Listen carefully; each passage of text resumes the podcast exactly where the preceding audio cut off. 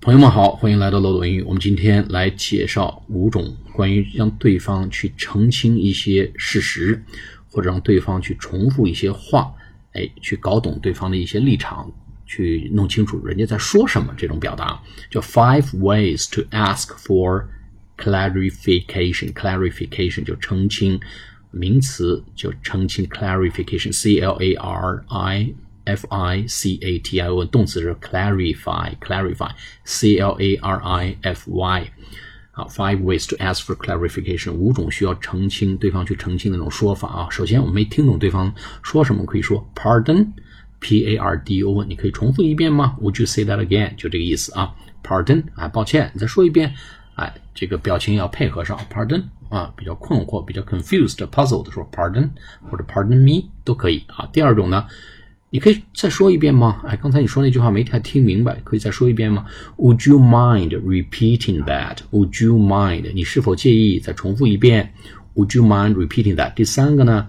啊，这一句话不是很友好，但当对方对你已经，对方已经对你不是很友好，你觉得这话里面听起来有点梗儿，哎，有那么点弦外之音的时候，你可以看着对方说，What do you mean? 你什么意思吧？你想表达什么意思？What do you mean? What do you mean? 你想表达什么意思？你什么意思吧？啊，第四种呢，I'm not sure I follow you。啊，这个很困惑说，I'm not sure I follow you。对方在不拉不拉讲一些七七八八的话的时候，I'm not sure I follow you。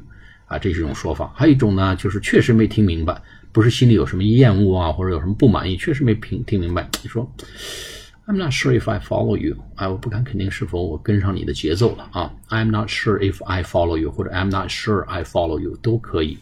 啊，最后一个呢，让对方澄清里讲，Could you explain？